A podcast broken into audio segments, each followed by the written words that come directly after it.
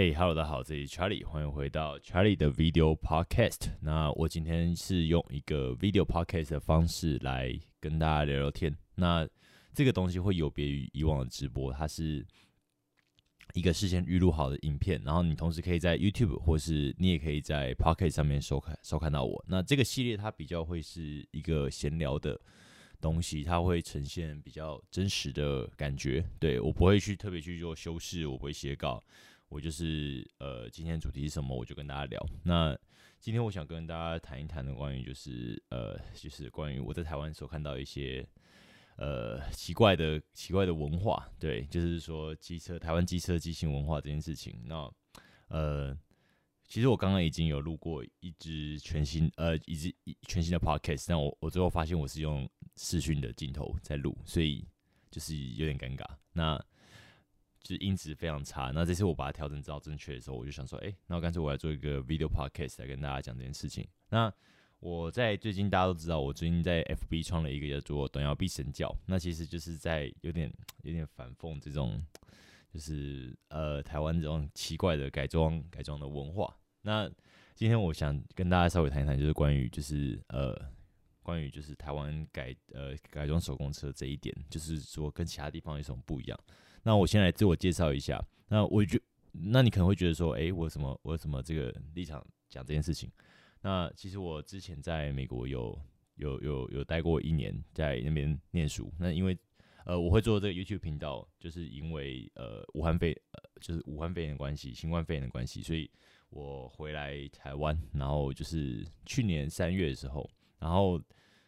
就因为在台湾都没什么事做嘛，所以我就想说，哎，我给自己定定一个目标，那就想说，哎，那我来经营一下 YouTube YouTube channel，就是 YouTube 的频道。那其实我在美国其实是很热衷于参加当地的，不论是汽汽车改装改装啊，或是呃机车的呃活动，像是你在最新的影片里面，就是咖啡 racer 的影片，你可以看到我有很多片段是录这个那个在美国的一些，就是 DRG 的 DJR 的那个。那个什么，那个那个活动的一些画面，那其实就是我当时人在美国，然后我拿 iPhone 去拍的，所以哎，刚好我在我我在云端上面，然后就是就是有有存着，然后刚好在影片的时候缺片段，我就会拿来塞，我觉得还蛮不错的。对，那之后就是我在我在美国其实也很热衷去参加这些改装文化，所以其实我深深的知道一件事情，就是说台湾的这种文化，甚至就是台湾的改装水准。代工水准、加工水准非常强，基本上有一个好的 designer，你在台湾基本上可以做到任何你想做的事情，真的，所有厂商可以做，没有什么技术是办不到。但是缺点就在于说，其实台湾因为因为真的没有这方面的市场，所以当然大家不会认真的看待这件事情。就是呃，但那另一方面就是说，也因为这样的关系，所以会很多人他会打着推广推广这个文化的名义，然后但是其实是。推广推广这个文化，推广之名去行消费之实，就是说，他其实他虽然嘴巴上面说哦，我要推广这个东西，然后我出了一个产品，但是呢，另一方面又不准别人去出这个东西，他就代表说，你推广应该是说，就是说，像是像像模特 YouTuber 有一个要呃是三 N 的嘛，他就算是说台湾的模特 YouTuber 的始祖，他他最早做大的，他就说他其实当时做这个影片的时候，他是希望可以。他就像美国有很多摩托车 YouTuber，但是就发现，哎，台湾好像没有这这方面的人在做这件事情，所以他是做一个抛砖引玉的、抛砖引玉的这种、这种、这种想法，然后去做这些影片。那所以这才叫真正的推广，就是说，你看，的确是三恩现在推广了嘛？那个 You 台呃台湾的机车 YouTuber 越开越多，加入雨后春笋这样子，就是他越开越多家。那如果你今天是就是说，你今天说你在推广这件事情的话，那你应该要很开心，别人来跟你做一样的事情啊。结果，当今天有竞争的时候，你又不准别人来竞争，所以大家知就就可以很清楚的知道，说这到底是呃，到底是消费还是还是这个还是在推广？对，那其实呃，就是说台湾的圈子非常非常的小，所以而且市场也非常小，那个饼非常的小。那我今天可以再讲，在这边讲这件事情，是因为我不是做。我不是做这个东西，我没有做这个东西，我就是，呃，就是一个素，可以说是素人吧。虽然现在已经渐渐的不太算了。那哎，我我要跟大家分享一下，就是说以前以前我是一个非常嘴人，就是说大家如果有私底下在群主啊或者其他地方跟我相处过，或者有加我 FB 好友，就是发现其实我是一个，哎，我是一个蛮蛮爱嘴的人，就是蛮算蛮好辩的人，就但是因为今因为现在已经开始有一点点影响力了嘛，一点点也是有一万订阅者，所以就是说感觉就是比较。比就是你知道，就开始要拘束了，你知道吗？所以就是没有相对就没有那么的那么的放得开。就是当当今天我在嘴人的时候，他就不会是呃，就是把你嘴到底那种感觉。就是我只是如果这样嘴的话，就点到。但是现在大更大更多的时间是我选择假装没看到。对我选择像大部分的那些就是已经比较有名的人，他们就是选择就是没有看到。好，那呃。像像之前我在我在我的呃，就是呃我的我的我的频道底下，然后也有看到那种很很白痴的留言。那我之所以删掉那个留言，原因是因为你知道，就是如果我追你的话，就像是我站在台台上，然后对着一个拿着麦克风对着一个人呛下，那那个人他是个 nobody，所以他他没差，所以就是说，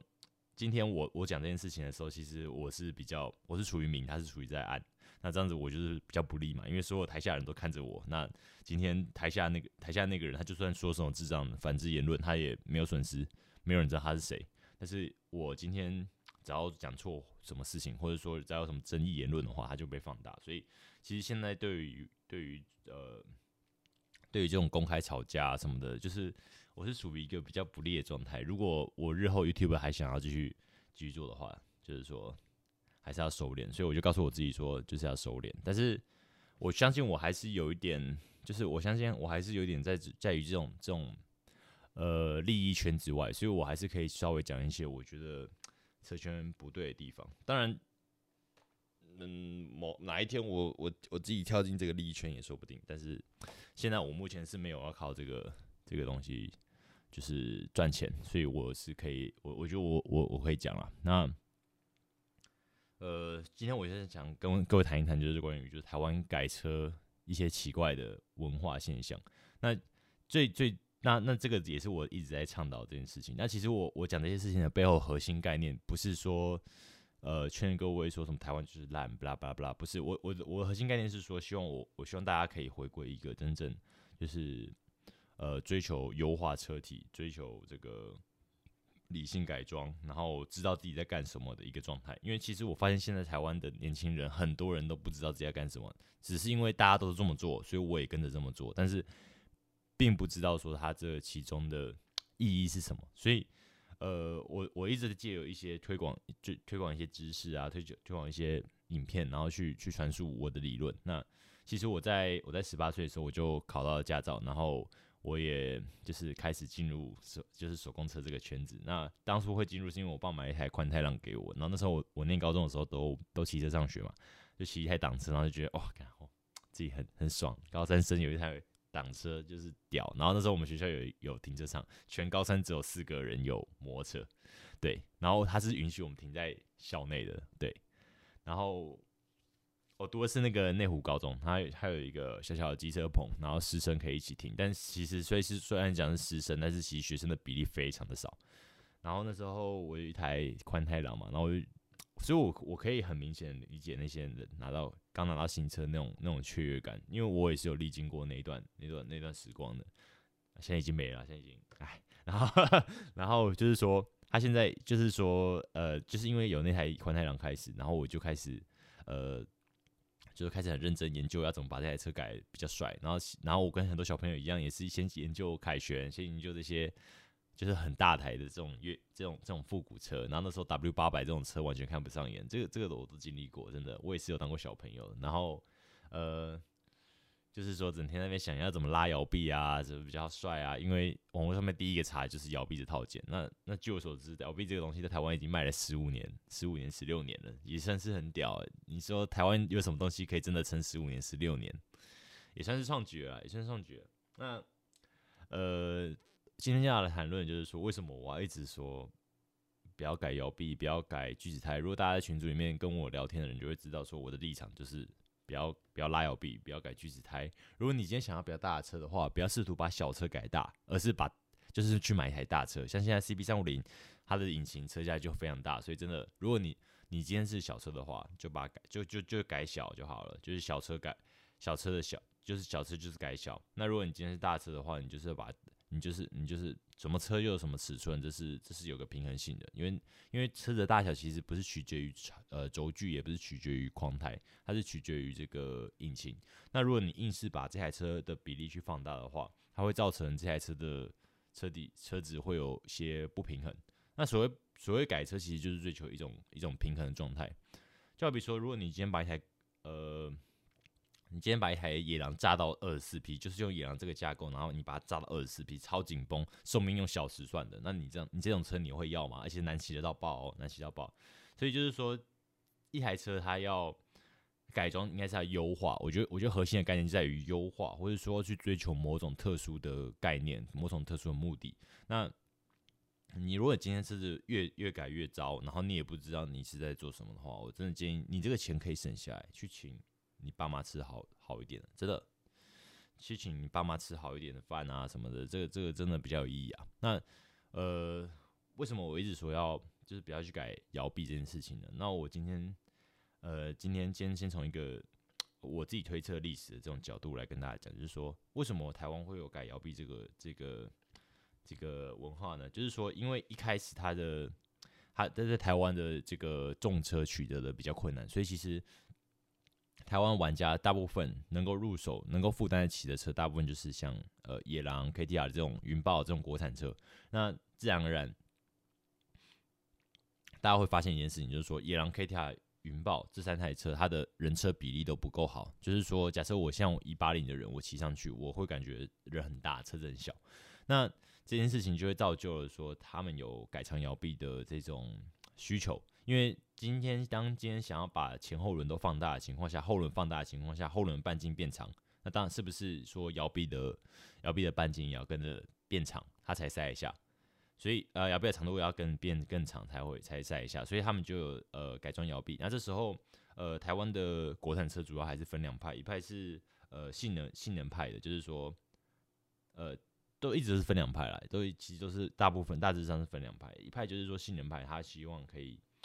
呃，有比较好的这种操控、操控啊，性能、三道表现，所以他是注重这种使用者体验这一派。那另一派是追求呃是使用上的使用者体验，那另一派是追求视觉上的使用者体验。那这派这派人就会比较想是 old school 啊，然后想要追求文化，想要追求这些意义上的事情，所以他们会很，他们可以接受奇帅不奇快，但是他们不能接受自己的车子不够的独特，不够的完整。那通常就是分这两派，但这一派就是现在都去玩小阿鲁 R E 五这一派人，他们以前就是玩这种合仓武田这种精品改铝合金，然后改缸套缸动力，然后各种花花绿绿的，然后还有甚至还有人把野狼改成仿赛，因为真的仿赛取得不易嘛。那你看现在仿现在仿赛到处都是嘛，那一台小阿鲁八九呃七八万二手就买得到，有谁真的还会在玩野狼吗？所以。所以这个东西它是在萎缩，这个市场是呃野狼这些国产车的这些市场是在萎缩。那呃复古派这群人他就是退出了。那这时候呃像大家应该会只有听过木村拓哉以前有演过呃一一出叫《美丽人生》，然后它里面骑的那台车子就叫 T W 二二二三。那 T W 二二三他骑的那台是有加长摇臂的，所以其实那个时候加长摇臂是从日本传过来，但是日本的加长摇臂是呃。微微的调整，微微的加长，但是台湾是 bang 就是给你加超大，对，加超长。那日本那时候兔木村拓哉是有 T W 有呃 T W 二三有有加长有比，像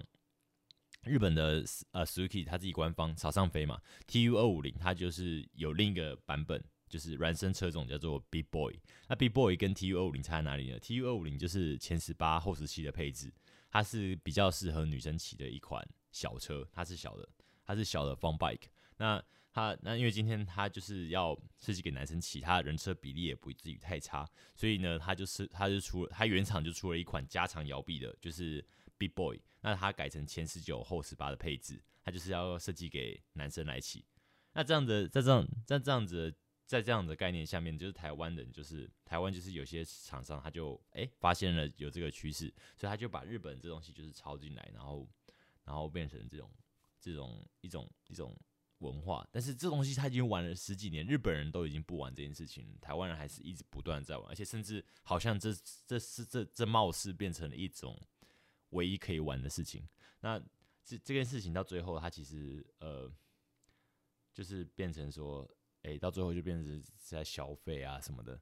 你知道吗？就是说他搞得好像年轻人就觉得说，哦，只要今天玩国产挡车改摇臂就优先，改摇臂是必要，但实际并不是。如果你今因为因为摇臂这种东，摇臂它其实是车架的一部分。那其实当时车子在做设定出厂的时候，它的轴距就有经过工程师精密的去计算。那其实我必须说实在话。摇臂这东西越短就是越好骑，它的灵活度就是越高。有没有看到像很多邮差在在市区里面或者在巷子里面，它要回转 U turn 半径，这些摇臂短就有它的好处。包含像现在日本使用的公务车，像 Super Cup，那它的摇臂也是非常短，轴距也是短，因为它必须要符符合在市场城市里面城市里面行驶的这种灵活灵活性。那今天如果你改成摇臂的话，会发生什么事情呢？就是你破坏了原厂的。设定包含你的土除要往后退，然后你的、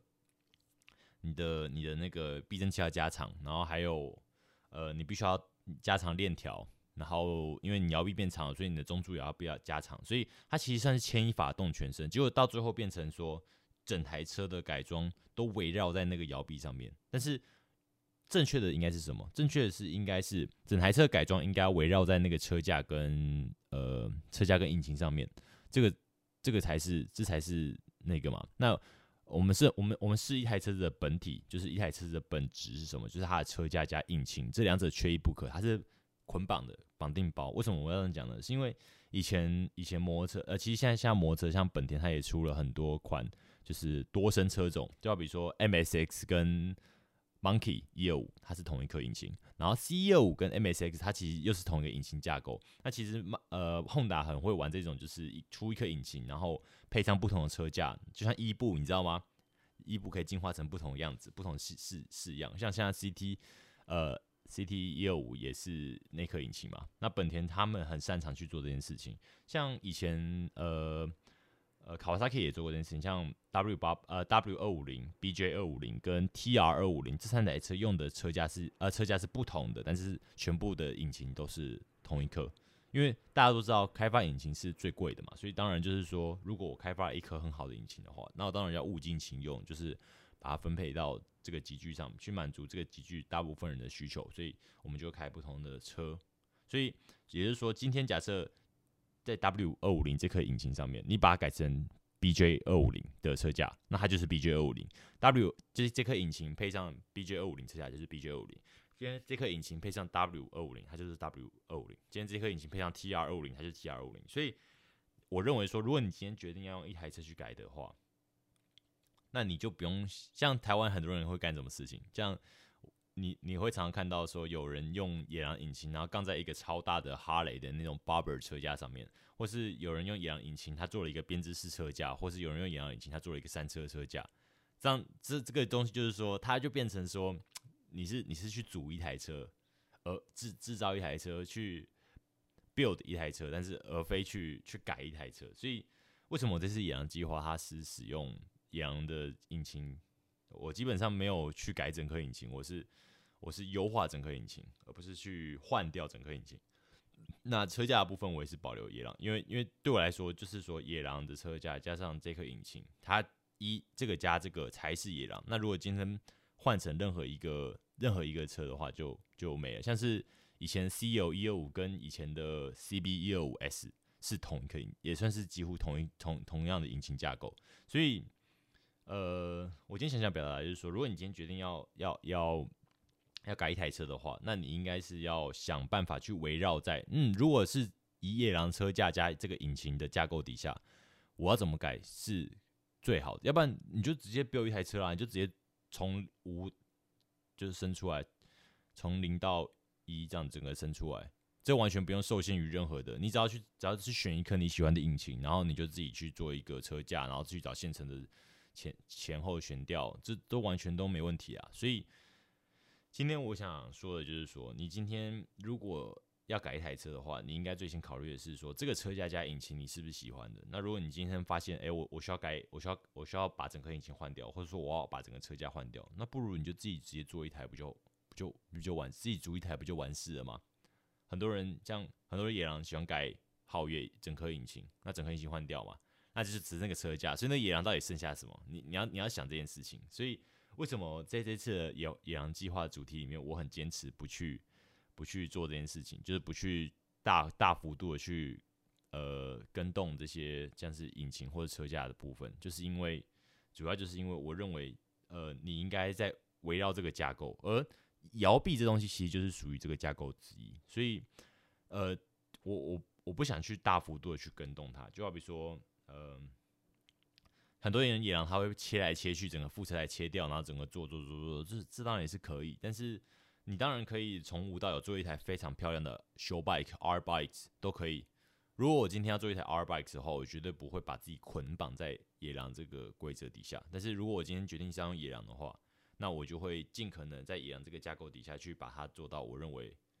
比较舒服、比较比较合适、比较完美的这种这种样子，这才叫改装嘛。那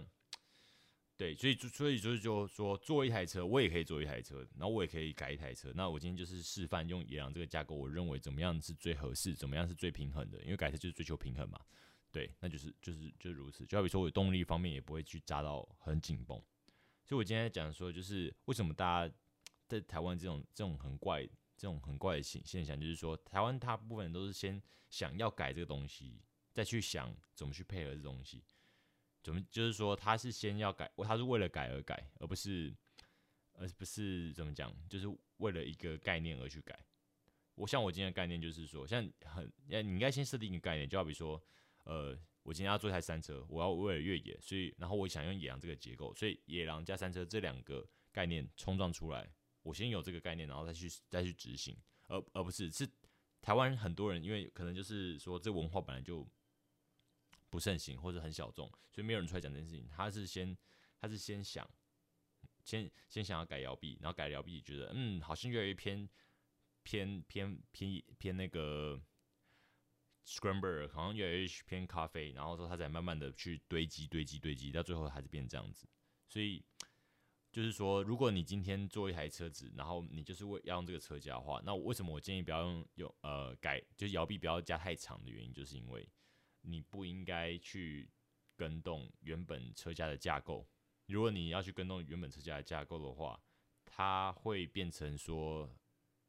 互相配合上会有不平衡的状态。就比如说一个女生她就是小只嘛，但是你硬要把她小腿拉到很长很长很长，然后说哦这样子的比例才是完美。的确这样子这样子身高比例是完美，这样的身高比例是完美，身高这样的身高是完美，模特的身高，但是呢它比例超怪，就是说。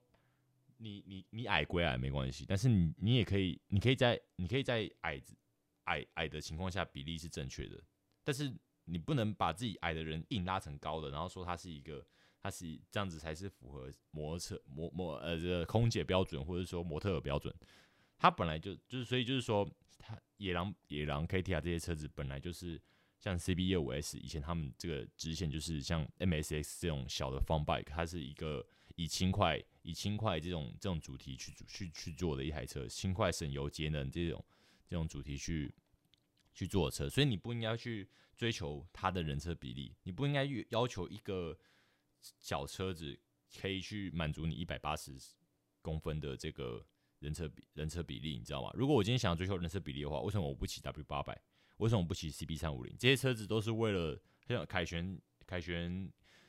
凯旋一千二，这些车子都是为了可能像我这种身高一百八十的人，他骑起来会会好看。对，所以就是说，如果你今天在标一台车的话，我觉得大家更应该要去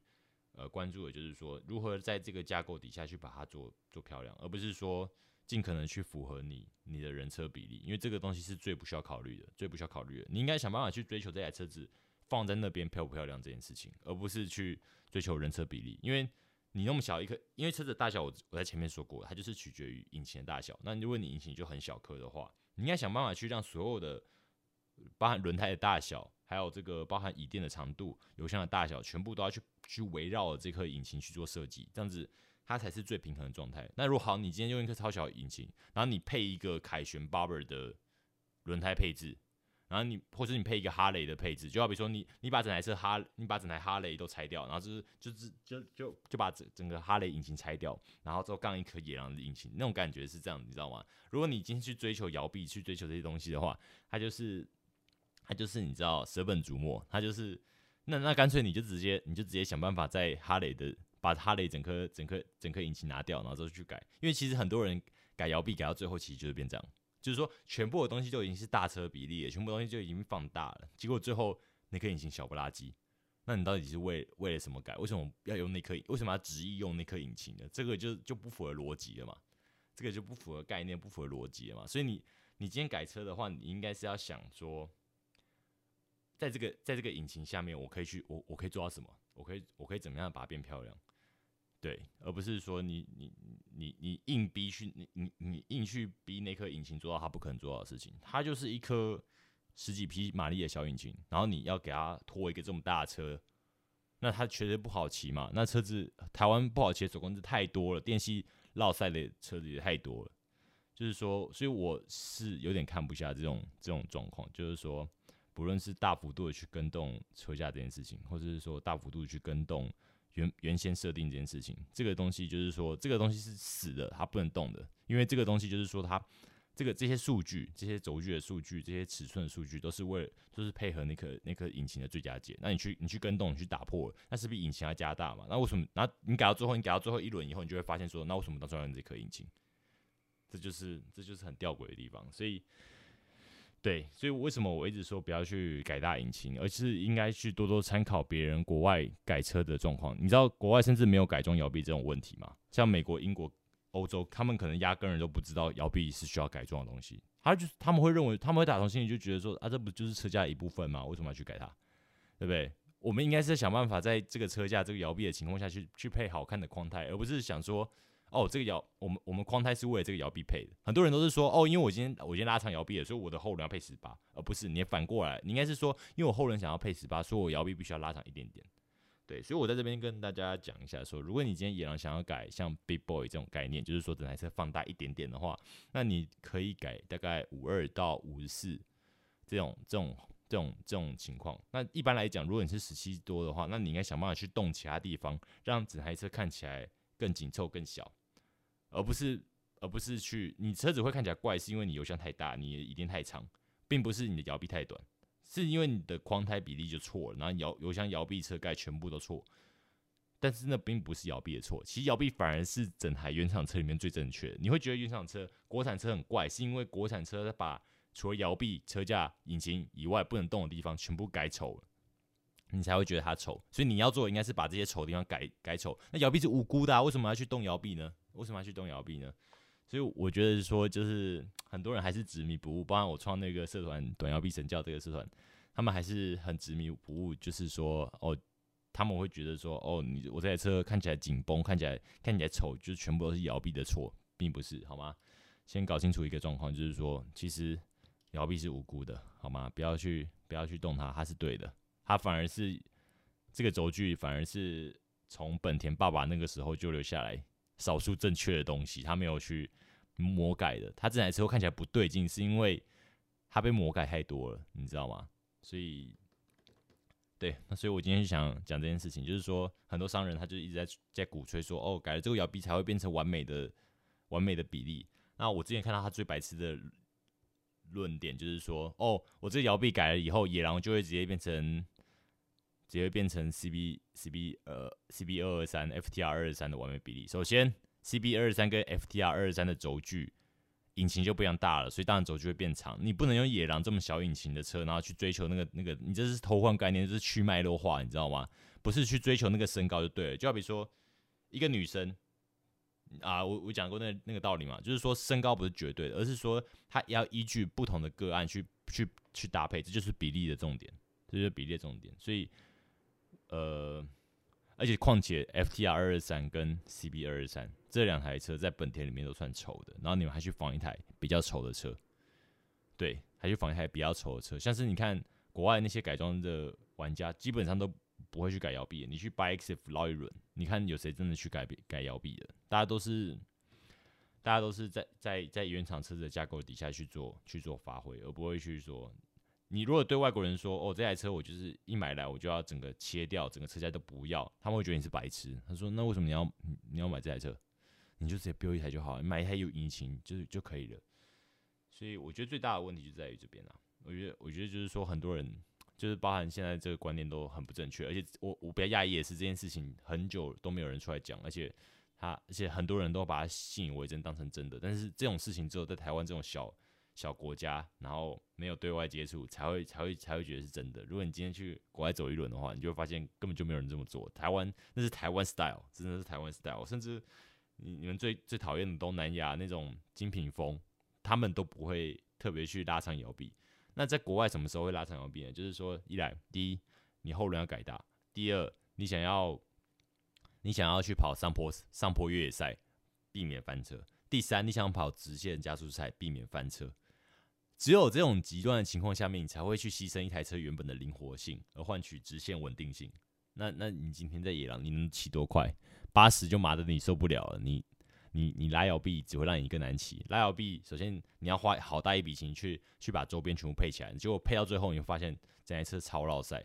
你你去看那些，你去看那些就是呃二手二手买卖区的那些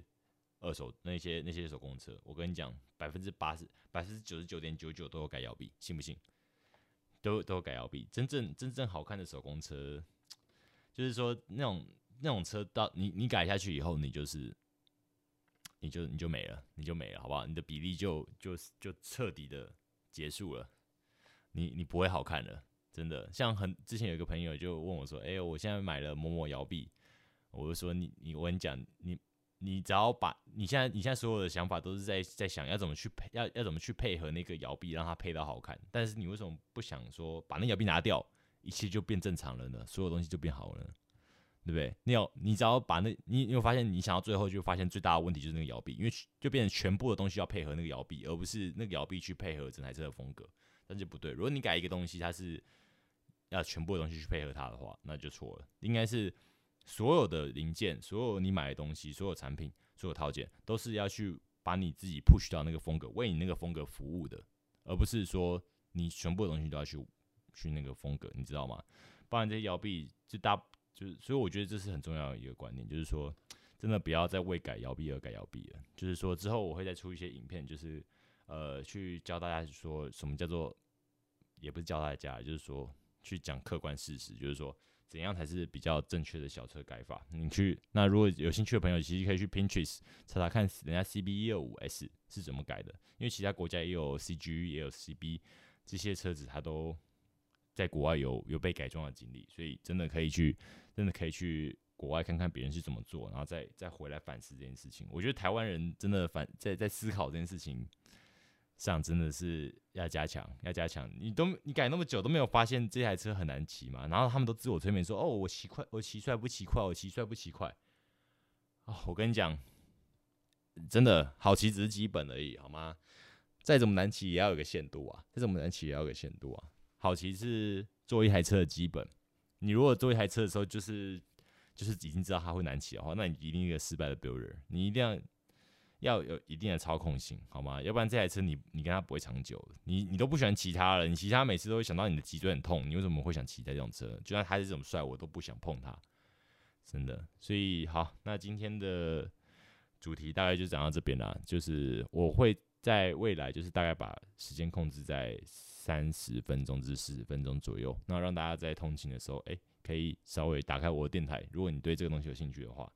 就是我会一直去做这个内容输出。那未来我可能就是也可以做一些像新闻、新闻评论啊、机机车新闻评论之类的东西。那就是说，还请各位这样多多支持，多多支持。那我之后还会再出呃，关于影片未来，就是说我可能会再出一些像是野狼。野狼的一些呃改装的方法，然后还有认为怎么样比较到位。我希望大家都可以改出一个真正有价值的车，而不是说改一改，然后最后想要就想要赶快脱手，赶快想要想要想要把这台车推的离自己越远越好。这样这样不对。我希望大家都可以就可以就可以改出一台，就是说可以跟着自己长长久久，然后合乎逻辑、合乎这个跟世界、跟国际的这种风情接轨，然后不被商人话术，钱花在刀口上的一些这些车，我觉得，我觉得这这你要推套件可以啊，但是重点就是说，你不要把你不要把就是说假东西讲那么真的，你知道吗？那那个就是去脉络化，那个就是去脉络化，引擎车架就不一样的东西，你不要在那边讲什么要去追随别人的轴距，追随傻小的，这个这个这完全就是不同的东西。就像是如果如果假设追求追求追求这种大车的轴距就是漂亮的话，那我跟你讲，我已经算过了，野狼改七二摇它的轴距，野狼改七二摇它的轴距会刚好跟凯旋一样，那这样不是最帅吗？那不是最帅吗？你怎么不讲这个？所以就是说，是呃，什么样引擎它就会用什么样的形式，什么样最佳解，这个东西就是已经固定好了。所以就是说，不要去太大的去跟动这些东西，否则你会觉得说，给到最后就是一场空，然后你只是想要赶快贱卖它，因为它它被你改坏了，它不好骑，对，也不值得拥有，它只是一堆废铁，你也不想珍惜它，就是这样。所以我看到太多太多这样的状况，很多人花大钱改车，最后。就是贱卖，就是卖不掉，就是变拖油瓶，就是报废，巴拉巴拉太多了。所以我希望大家